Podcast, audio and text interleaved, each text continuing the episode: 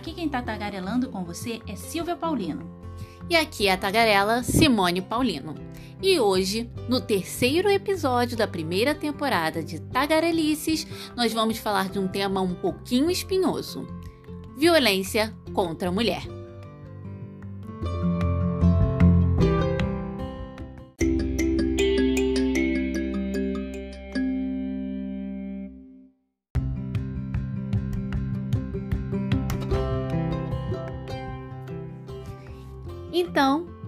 Começo de conversa, né, a gente está falando aqui sobre violência contra a mulher e não violência de gênero, tá? É, é, bom a gente deixar bem claro, porque existe uma confusão muito grande quando se fala de violência contra a mulher e violência de gênero, e muitas vezes se entendem como sinônimos.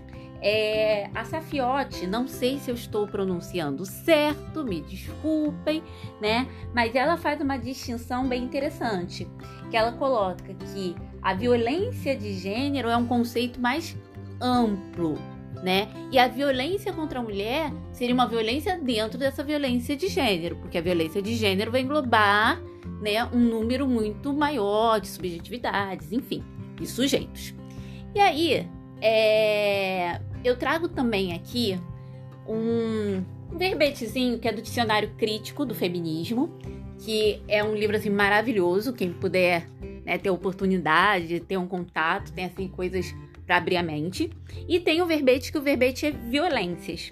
E aí no primeiro parágrafo desse verbete, que é da Carmen Alemani, ela fala assim: as violências praticadas contra as mulheres devido ao seu sexo assumem múltiplas formas.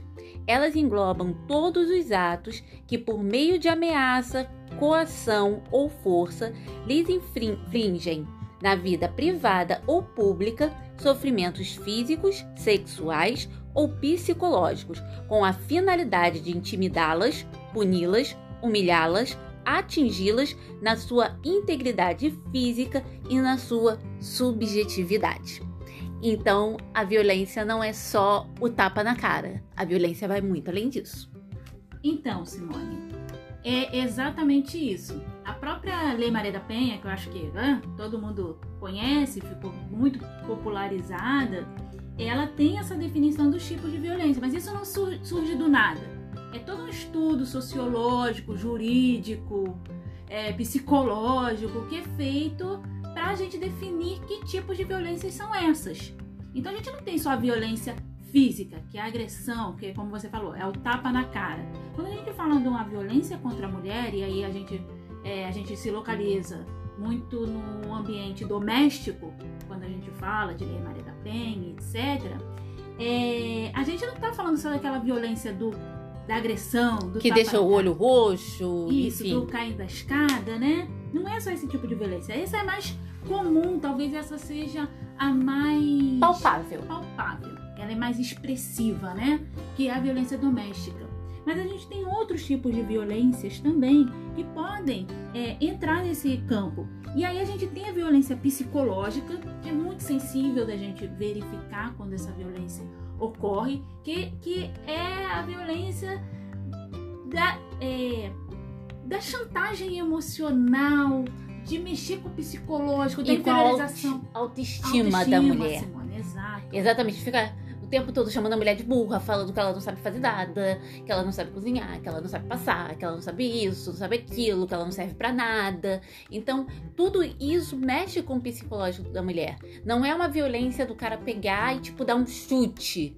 Mas ele tá dando um chute na autoestima da mulher, entendeu? No psicológico dela. Ele tá arrasando aquele psicológico. E isso, Simone, isso causa um sofrimento interno, um sofrimento é, mental que é tão doloroso quanto um sofrimento físico, no final das contas.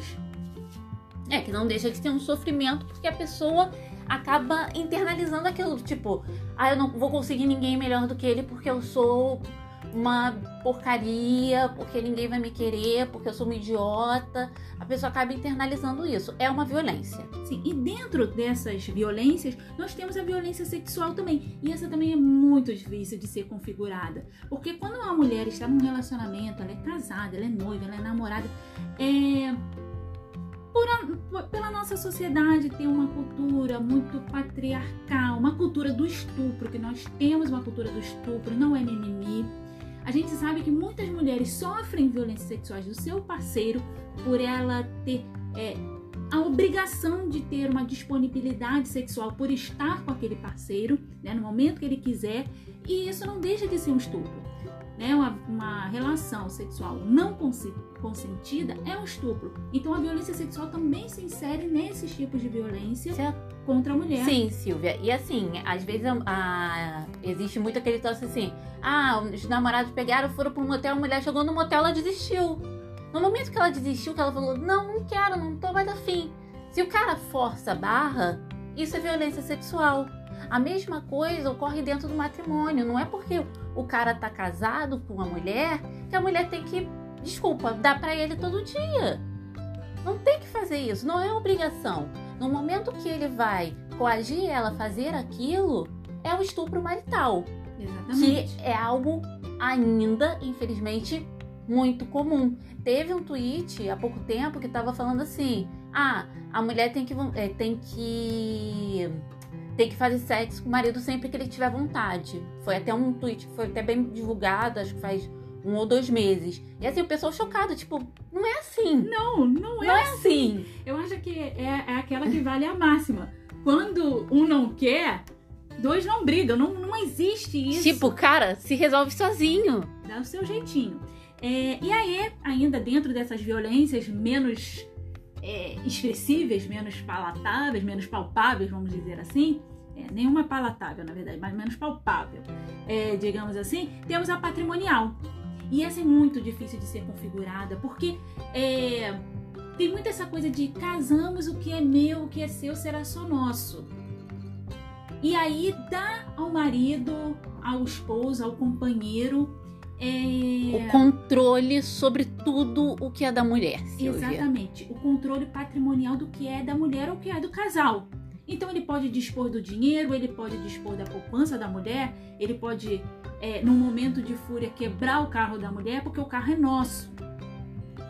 É, e acaba sendo, a mulher acaba agindo como uma tutelada. Ela não é tutelada legalmente mas ela acaba agindo como uma tutelada, porque ele é que controla as finanças, ele é que controla como o dinheiro vai ser gasto. E essa, essa violência patrimonial, ela é, exerce uma relação de poder sobre a mulher naquela relação, inferiorizando a mulher e não permitindo que ela saia dessa relação também por condições financeiras. Porque o marido é o gestor do patrimônio do casal, né? E isso é um tipo de violência também.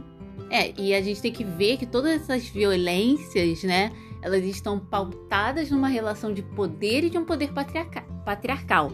A gente falou da parte sexual, a gente esqueceu de falar uma coisa, que quando existe violência sexual também, que não é dentro de casa, que não é entre companheiros, tipo, mas por que, que a mulher estava sozinha na rua aquela hora? É, mas aí. Existe a culpa, seja... culpabilização da vítima. É, talvez isso seja. Né? é, material para um outro podcast bem amplo é, acerca de, desse tipo de naturalização dessas violências por conta dessa estrutura patriarcal. E aí a gente já entra num, em outros assuntos. É, não, é porque é. eu tinha que falar sobre isso, que sempre surge, e né? Aí tem, temos também a violência moral, né? Que aí entra nas, nas tipificações dos crimes contra a honra, injúria, calúnia e difamação, né? Que não são a mesma coisa, né? É, e aí a gente tem a calúnia, que é imputar um fato criminoso à, à mulher, né? O cara vai lá, vai, vai macular a honra dela, imputando um fato criminoso a ela. E a injúria e a difamação, que são aqueles crimes é, contra a, a, honra mesmo, xingar, é, macular a honra da pessoa que não seja é, um fato criminoso, seja ele internamente ali entre os pares ou falando para terceiros na, na, comunidade ali interferindo na honra da mulher. É, é, é, são coisas do tipo, ah, quando eu casei com a fulana, a fulana era rodada pra caramba. Ela hum. deu para esse bairro inteiro e não sei o quê. E fica esculachando a mulher, mas tá, tá com a mulher, mas tá esculachando a mulher, a mulher, todo mundo. Tipo, fama de. Exatamente. Ah, porque ela me corneia. A mulher, pô, nunca. A mulher é uma santa, né? Nunca botou um par de chifre no cara e o cara merecendo. Ou botou, mas enfim. Enfim, não interessa a ninguém, né? Enfim. Enfim. Então a gente também tem essa, essa violência moral mesmo de botar o nome da mulher na lama.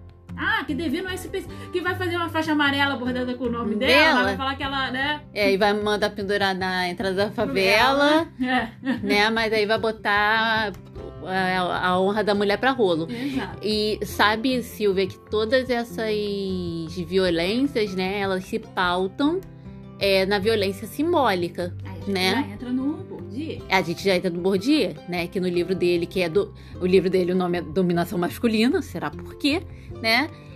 Que ele fala exatamente dessas relações de poder, né? De submissão da mulher, da mulher ser a submissa e o homem ser o dominante, o homem ter o, ter o domínio. E como ele exerce esse domínio? Ele exerce através, muitas vezes, da coerção, dessa violência. E claro, a violência simbólica, ela é mais sutil que isso. Ela é muito mais sutil porque ela tá dentro da sociedade, ela tá nas tramas da sociedade. Não é só. e- Ela tá É. tão enraizada que ela está interiorizada no sujeito que sofre a violência. Tipo, quando Ela naturaliza. ela né? naturaliza Aquela- aquilo, aquela violência. Tipo, ah, a minha filha, ela vai ter que aprender a lavar a louça porque ela tem que ser uma boa esposa. Por quê? Porque ela não seria uma boa esposa se ela não soubesse lavar louça. E tipo, meu filho não pode lavar louça porque ele é homem. Então a violência simbólica, ela traz essas sociabilizações, né? Essa coisa da sociedade, de como as meninas são criadas, de como os meninos são criados, dessa diferença de, ah, você é menina, você não pode sentar com a perna aberta. É, é lógico que a gente não tá falando que, ah, porque é essas pequenas violências, essas violências simbólicas, né? Vamos dizer, pequenas violências sociais, É, são É, sutis, né? Aquela... sutis, é, que ocorrem, elas sempre vão desencadear num ato de violência. Não, logicamente que não. Mas elas ensejam atos de violência pela inferiorização que elas impõem às mulheres. Porque elas estão sempre colocando os homens numa posição de domínio. Tanto é que o nome do livro é Dominação Masculina. Então, Simone, nem sempre o efeito vai ser a violência. Mas ela justifica a violência. Tipo, ah, mulher não- é mulher burra, mulher não sabe dirigir. Enfim, várias coisas que nós, como mulheres, já ouvimos bastante, mesmo que a gente não ouça, a pessoa dá a entender aquilo. Tipo, ah, você não entendeu isso que é matemática, mas é porque você é mulher. E mulher não é boa em matemática. Né? E aí a gente pensa, mas como é que as mulheres é, acabam se envolvendo em relacionamentos assim que desencadeiam atos de violência? É o que eu tô falando. Essas, a violência simbólica, ela tá na nossa sociedade. A gente convive com ela. A verdade é essa, a gente convive com ela. Cabe a gente tentar romper essa estrutura patriarcal, mas isso é... Nossa, a gente vai ter que reconstruir toda a sociedade Na verdade, a gente tem que desconstruir. que, é, é verdade, desconstruir e construir algo novo, né? Mas é, aí se pensa, bem, mas como as mulheres entram em relacionamentos que acabam desencadeando atos de violência, né? E aí a gente chega, chegou à conclusão, conversando um pouquinho aqui É. anteriormente, é, que na verdade é, todos esses atos de violência surgem de relacionamentos abusivos. São relacionamentos que já dão aqueles sinais de serem abusivos desde o namoro. Tipo, você tá namorando e você já tem aqueles estalos, né, Silvia, de que o cara, tipo, ele tem certas atitudes que você tem que ligar o alerta. Exatamente. Então, Simone, a gente sabe que um relacionamento que se tem um ciúme excessivo, Tipo, o cara não quer que você saia com determinadas pessoas, não quer que você fale com fulano, às vezes você passa por um amigo, dá um tchauzinho, ele já quer saber quem é, de onde que você conhece. aquela desconfiança Fiança. constante, te constrange na frente dos seus amigos. Tipo, você vai, você vai vir com essa roupa atrás de mim? Vai vir com esse cabelo? Sabe? É, atos mesmo de, de agressões verbais, física, pressão sexual. Ah, se você não transar comigo, vou arrumar outra na rua. Né? Ué, você, você não é minha namorada, então eu, eu quero transar com você, mas se você não quiser, a insegurança, né? De achar que sempre está sendo traído, é, as irritações intensas, porque tem, tem homens que, em relacionamento que a mulher não pode falar um ai, que aquilo já é motivo para uma briga. A invasão de privacidade invasão também. Tipo, eu, Eu tenho a que. senha do seu celular. Eu tenho a senha do seu Facebook, eu tenho a senha do seu Twitter. Quem é esse cara que deu um amei aqui na sua foto? Acabou. Aquilo ali já vai ser motivo, nossa. Vai querer saber quem é o cara, de onde você conhece, por que ele deu um amei, por que ele comentou, e aí invade a sua privacidade. Assim, pra quem não tá entendendo o que, que é um relacionamento abusivo, eu vou trazer aqui uma pérola do cancioneiro popular, porque a Kelly Key, ela definiu perfeitamente o que é um relacionamento abusivo. Vai ter coragem de cantar, Silvia? Vou ter coragem de cantar, você vai cantar comigo. Como é que é a música mesmo? Não lembro. Ai, deixa eu ver. Peraí. Por causa de você, não uso mais batom. Rasguei meus shorts curtos, diminui meu tom. Troquei os meus amigos por alguém que só me arrasa. Por causa de você, não posso mais entrar em casa. É ou não é pra chorar? é relação abusiva. Se você está namorando, está cantando essa música da Kelly Key, Se você se reconheceu, termina. Termina. Agora, nesse momento. assim, não é que esteja faltando homem no mundo, né? Não esteja faltando homem no mundo, tá até faltando homem, mas você pode arranjar uma coisa melhor, né? Então, enfim.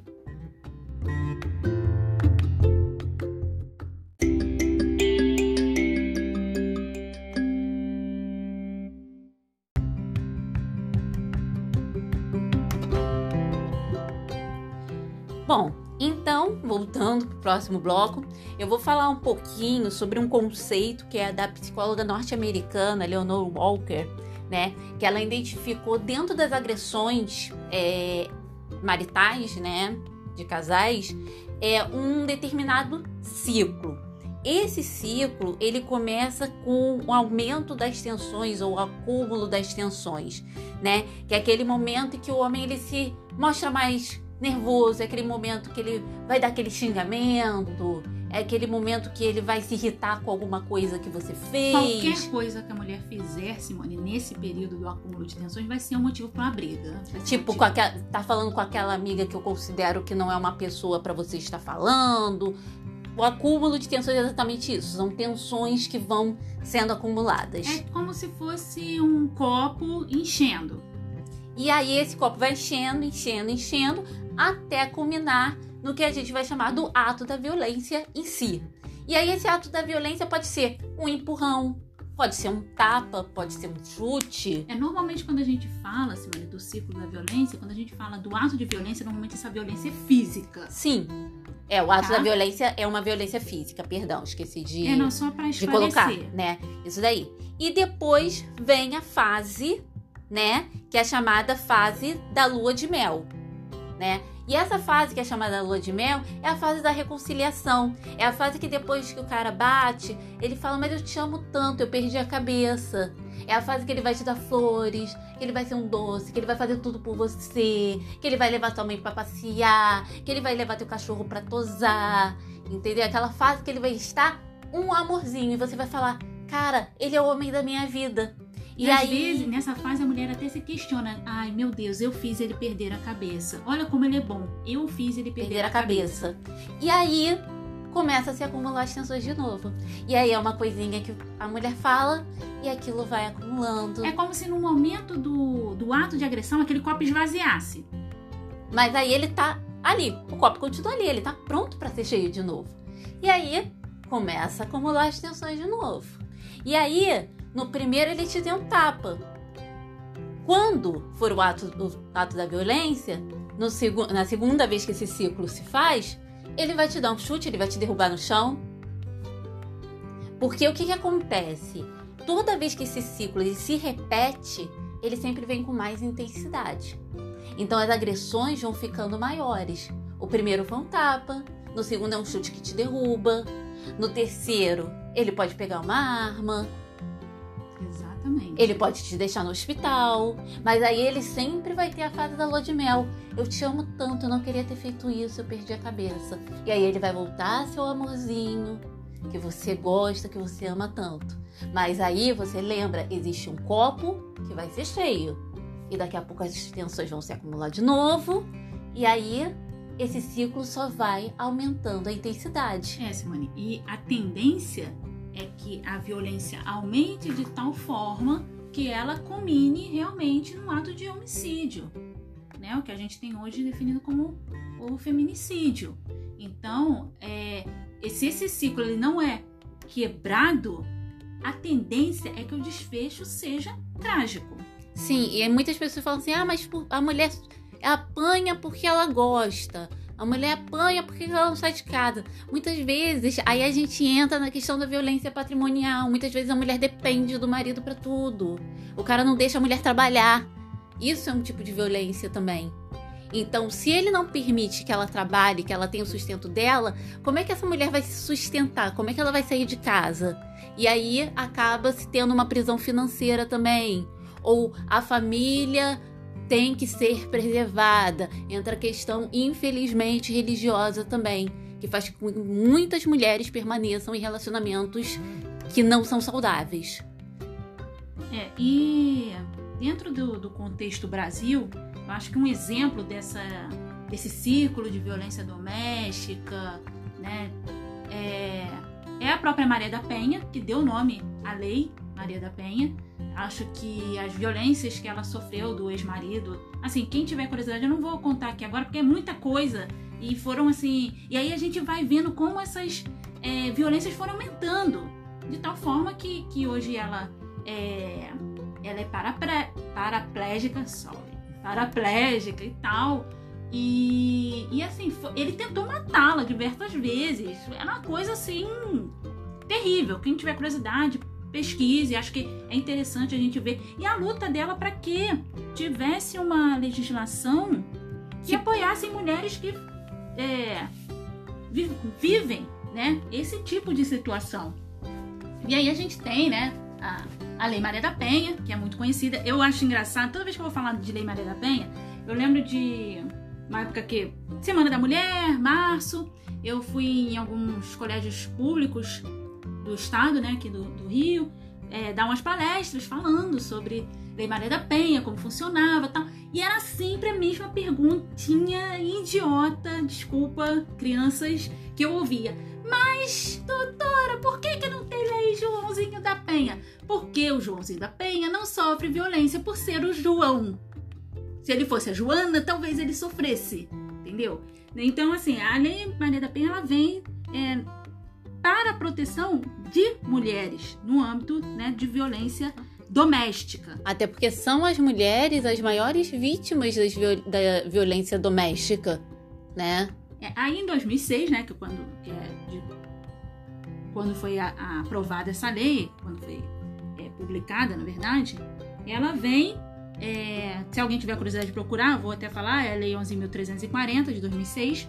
Ela vem dizendo que, para efeitos desta lei, configura violência doméstica e familiar contra mulher, mulher, qualquer ação omissão baseada no gênero que lhe cause morte, lesão, sofrimento físico, sexual ou psicológico, ou dano moral ou patrimonial, que é aquela parte lá que a gente já explicou. Então, assim, é, ela pro, protege as mulheres de todas essas violências que a gente conversou lá no iníciozinho. Então, tá tudo ali, né? É, e é lógico, tem medidas é, que o pessoal é, tem, que o pessoal fala muito das medidas restritivas, né? É, ah, parece que, que só existe essa, né? 200 metros de mim né, tal, não sei o quê. Mas tem outras medidas também, como a suspensão do porte de armas, porque, lógico, o cara tá me ameaçando, ele tem porte de arma. Então, é uma medida que tem que ser tomada, né? É, o afastamento do lar, que é o que todo mundo fala, né? Que é o, a, a medida que é a mais popular, né, que é o afastamento do lar, do domicílio, de onde a mulher vive, que não pode passar 200 metros, 300 metros, enfim, é, a proibição do agressor de se aproximar, né, lógico. Da... Que geralmente não é, não existe um, é, como é que eu posso dizer, é, uma fiscalização disso. Sim, não há. E a mulher fica andando com aquele papel na bolsa, enfim. Porque assim, a proibição de se aproximar é a proibição de se aproximar da ofendida, da mulher. E aí é da residência, do local de trabalho, é onde a mulher te vê. Então, às vezes, o cara. Ah, mas ele só me proibiu de ir na residência, mas eu vou ficar lá dando minha certa lá no trabalho dela. Entendeu? Então, assim, a medida, quando se tem uma medida restritiva, tem que ser especificado tudo isso. é do trabalho, é da residência, é da casa dos pais, se a mulher for, foi para a casa dos pais, é do colégio dos filhos, se for o caso. E no caso, quando se tem filhos também, é, também tem, tem essa questão de visitação, por exemplo. A depender, também tem é, dentro da própria lei medidas que vão suspender essa visitação, se for o caso. Entendeu? Então, assim, tem várias medidas é, restritivas, né, que vão é tentar de alguma forma proteger essa mulher antes que esse ciclo se conclua, que é necessário. Né? Infelizmente a gente não tem uma fiscalização ideal, não é o ideal, não é o que a gente é, queria, mas assim a lei de violência doméstica, violência doméstica não, desculpa, de violência doméstica contra a mulher, a lei Maria da Penha, ela é, é bem completa nesse sentido. E aí, para corroborar com isso, a gente tem 2015, 2015, a lei do feminicídio. Aí é outra celeuma. Se existe homicídio, pra que, que vai existir feminicídio? Então vamos lá que a titia vai explicar. Agora é só se ver que tá falando, gente, porque é parte muito legal. não, não é muito legal de. Muito legal, bacana, é muito legal de lei tá? Por isso que eu tô quietinha. Eu agora só tô ouvindo mesmo. Então, Titia também vai explicar pra Simone que eu acho que a Simone não sabe. eu sei sim, tá? Sai fora. Então, aí fica assim, ah, por que, que vai criar uma lei de feminicídio se a gente já tem homicídio no Código Penal? Então, explicando bonitinho para quem quiser entender, entender. A lei de feminicídio, ela não vai criar um tipo penal novo de homicídio. O feminicídio, na verdade, ele vem para é, qualificar, né, que é um termo jurídico que a gente usa, quando a gente quer majorar uma pena. Então, é o, é o crime de homicídio, existe. A mulher foi morta, é um crime de homicídio, mas com uma qualificadora, quer dizer, com uma é, condição que aumenta a pena. E qual seria essa condição, né? Feminicídio. O que seria essa condição de feminicídio? É quando esse homicídio ele é cometido contra uma vítima por questão de gênero, da mulher ser mulher.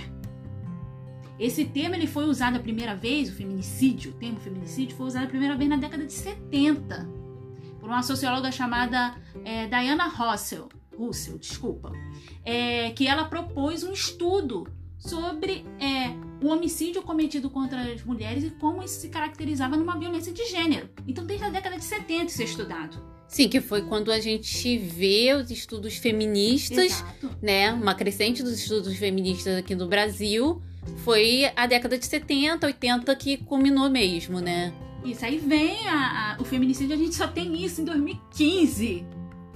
Pensa nisso e. E, e assim, sem, fa sem fazer coisa para nenhum partido, mas enfim, quando a gente teve pela primeira vez uma presidente mulher.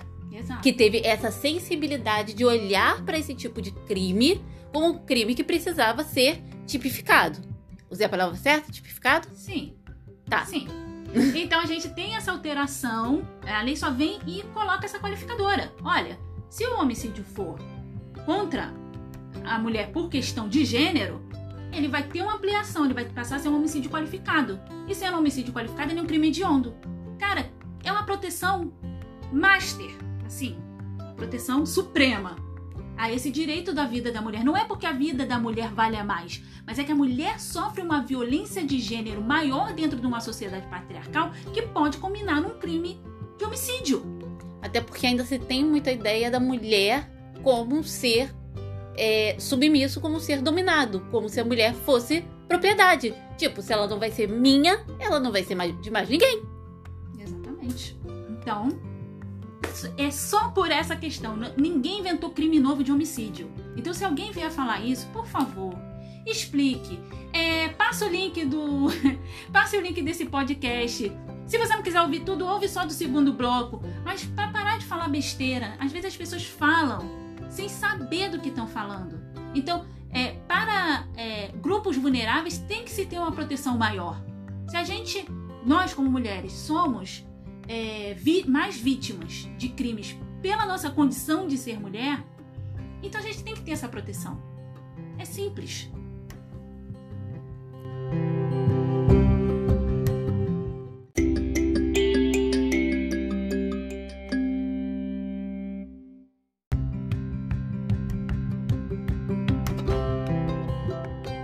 Bom, então, só a nível de esclarecimento, nesse bloco eu vou falar um pouquinho sobre o Atlas da Violência. Eu não sei se vocês já ouviram falar, mas vocês podem pesquisar na internet, tem lá todos os dados. Não fala só sobre mulheres, tá? Fala sobre a violência de uma maneira geral no Brasil, mas tem um recorte, é, no caso dessa violência contra a mulher. E quando se faz esse recorte, o Atlas que saiu do, em junho do ano passado, né, de 2019, quando o mundo ainda era um pouco mais normal, enfim, entre aspas, é, fez um recorte de uma década. É, se fez um recorte de 2007 a 2017. E dentro desse recorte, o que foi percebido foi um aumento da taxa nacional de homicídios de mulheres. E esse aumento foi de 20,7%. E a gente está falando de uma época em que a gente tem a Lei Maria da Penha, a, a questão do feminicídio. Então, quer dizer, apesar de todas essas proteções, o que a gente viu foi um aumento e não uma diminuição. É como você. Eu rio na cara do perigo, né? Enfim. E aí, um índice que, assim, assusta bastante é que 40% dessas mortes elas acontecem em casa. Aí subtende-se que elas venham, é, venham a ser feminicídios.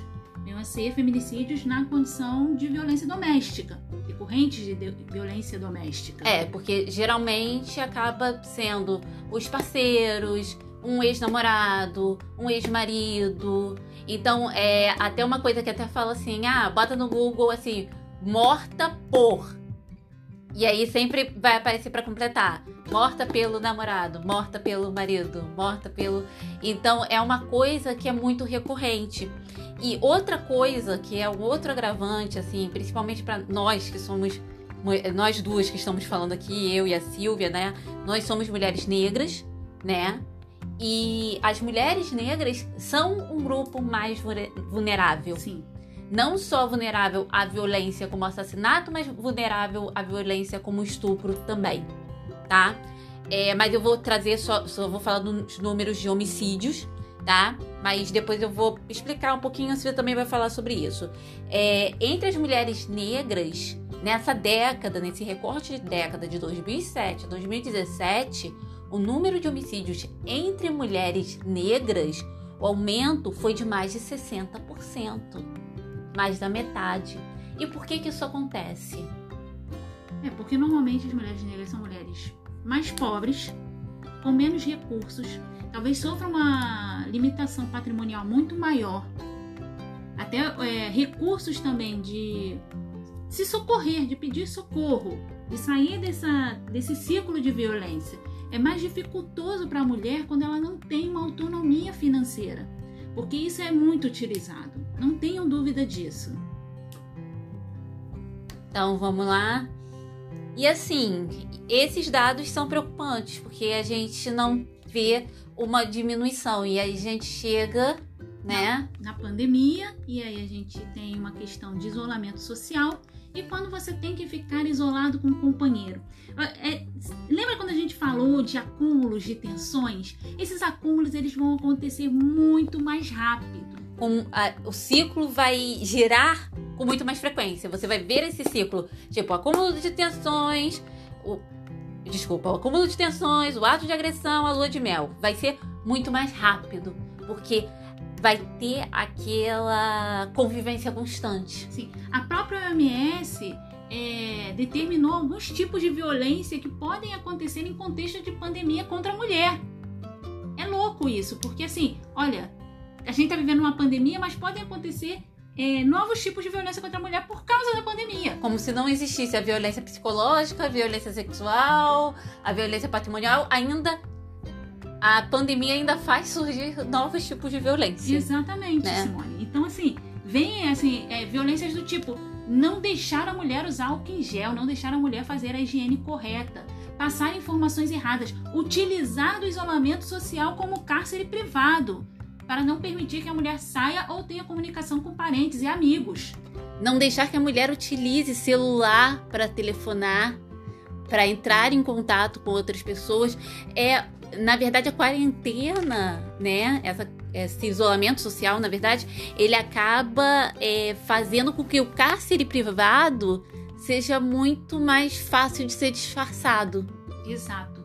E aí a gente é, percebe, né, assim, por números, por é, dados, informações do, do, de governos e etc., que a violência doméstica durante a pandemia ela aumentou em vários estados. Seis estados tiveram um crescimento de casos de violência contra a mulher, que foram São Paulo, Acre, Rio Grande do Norte, Rio Grande do Sul e Pará.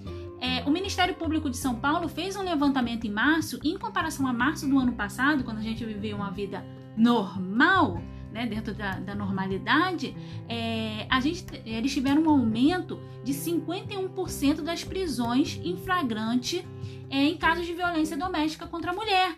E tiveram um aumento de 29% de solicitação de medidas protetivas de mulheres. Então, assim, é meio preocupante isso. Porque você, no momento que você precisa ficar em casa, como você vai ficar em casa com o seu agressor? É, me lembrou muito aqueles filmes, é, dois filmes, né, que a gente chegou a comentar, Sim. né, que falam sobre isso, que é Dormindo com o Inimigo. É um clássico, clássico. a Julia Roberts. Pessoal aí que nasceu em 2000, que ainda não assistiu, por favor, assista. Aproveitem, aproveitem essa época de isolamento social e vão assistir filmes é, mais antigos. antigos. Dormindo com o inimigo de Julia Roberts com aquele cabelão enorme, lindíssimo, apanhando que nem tambor na folia. Mas é, é muito bom. O filme é bom.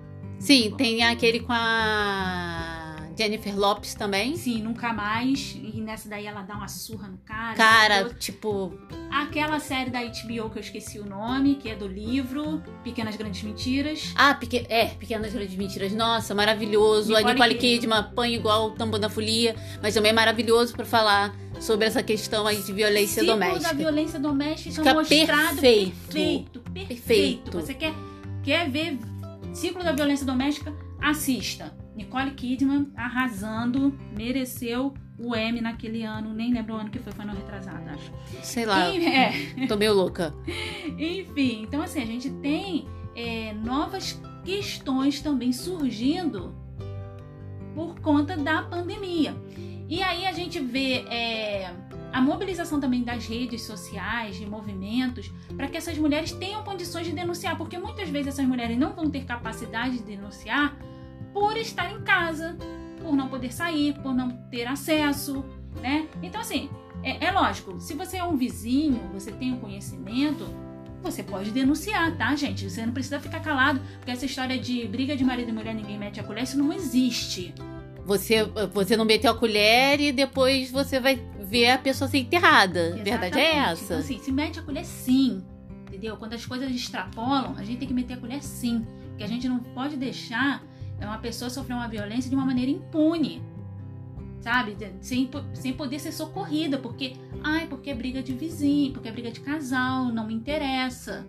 Não, interessa sim, interessa a gente como sociedade. A gente nunca vai romper essas violências, essa violência simbólica, a gente nunca vai romper com essa estrutura patriarcal se a gente não se meter. Se a gente continuar agindo da mesma maneira. Exatamente. Então, assim, e além disso, a gente tem alguns aplicativos, alguma mobilização de redes sociais. Tem a hashtag Não Se Cale, né? Que é para essa denúncia de violências é, que estão acontecendo durante esse isolamento social contra mulheres. Sim, tem também o aplicativo da. Não tô ganhando nada na Magazine Luiza, tá, gente? Isso.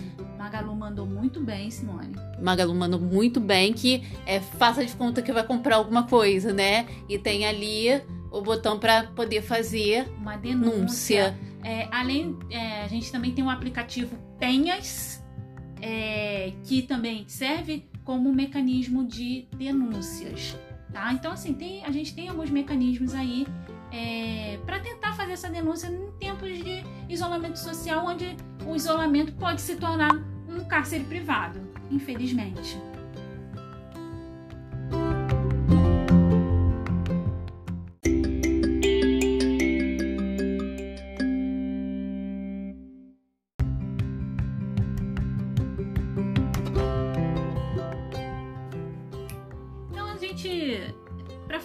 Finalizar, assim, acho que o tema é bem denso, né? Bem intenso.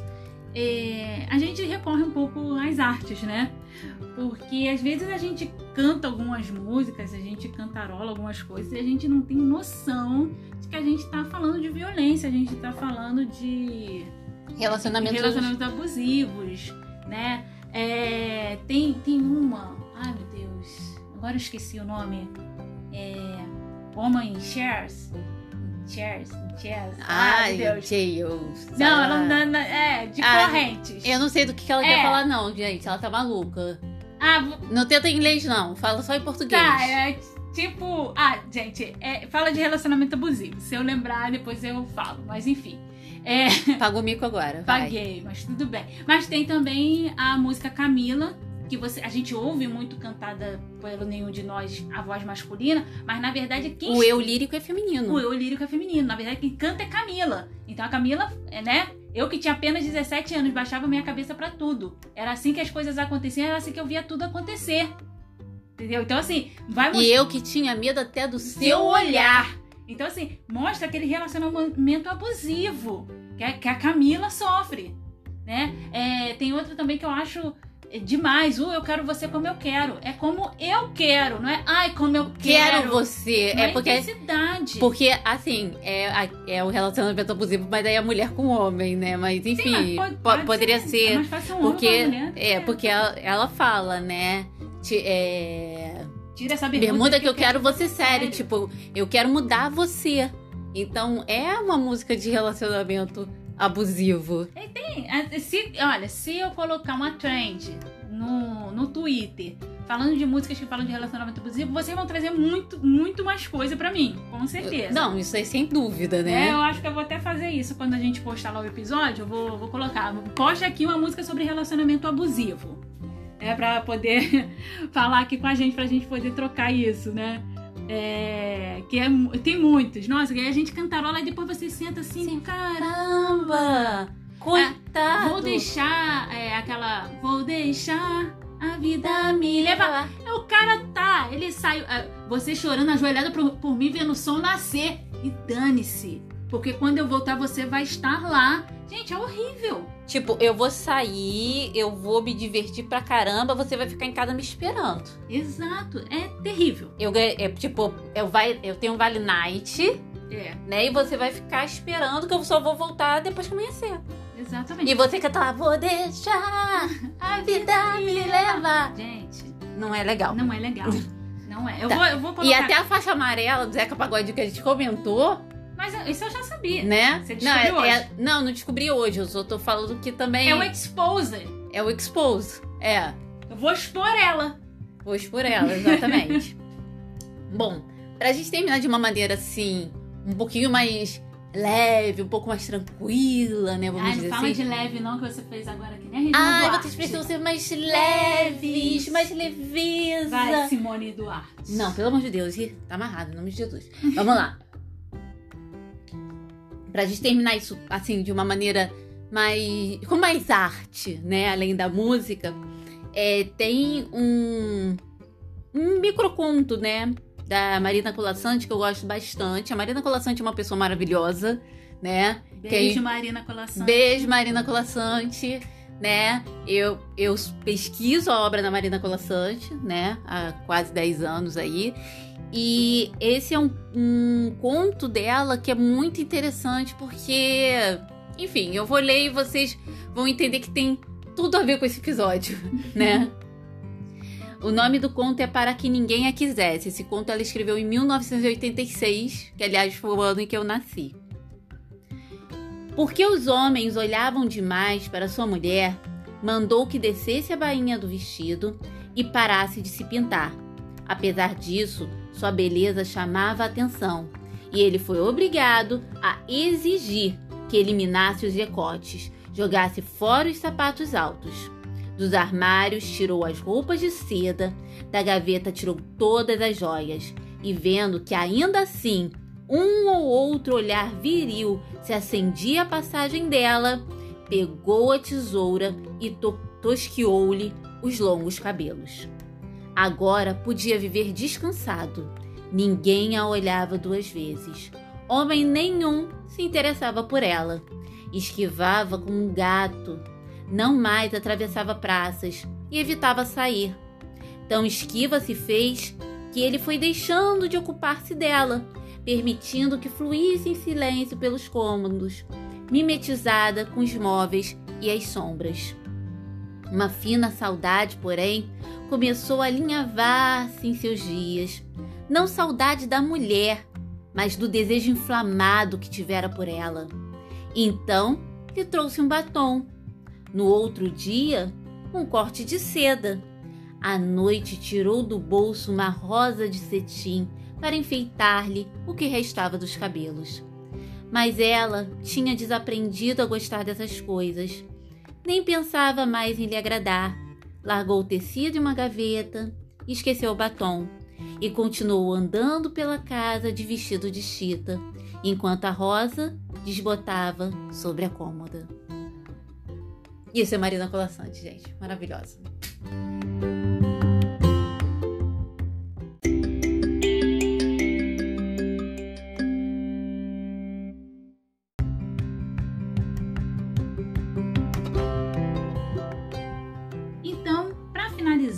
Esse episódio, já que a gente está falando de algo que é muito tenso, né? Muito dolorido, na verdade. É, a gente, eu acho que é ideal a gente colocar também é, os números, né? É, a gente tem um 80, que é a central de atendimento à mulher. A mulher que ela sofre violência é, doméstica, ela pode entrar em contato com o 80 para esse acolhimento, para esse direcionamento. Um vizinho, um amigo que saiba do que está acontecendo também pode entrar em contato com esses números. Tem o 90, que é o número da, da polícia, esse é, é padrão. padrão, mas o 80 ele já é direcionado para essas questões, tá? Então fica aqui o nosso é, a nossa nosso, contribuição, na verdade. É, o nosso esclarecimento sobre o que é, porque existem mulheres que nem sabem que estão sofrendo violência doméstica, né? Que entendem a violência doméstica só como o tapa, não tá vendo o acúmulo de tensões. Então, assim, fica o nosso alerta, né? Pra assim, toma cuidado, vê o que tá acontecendo.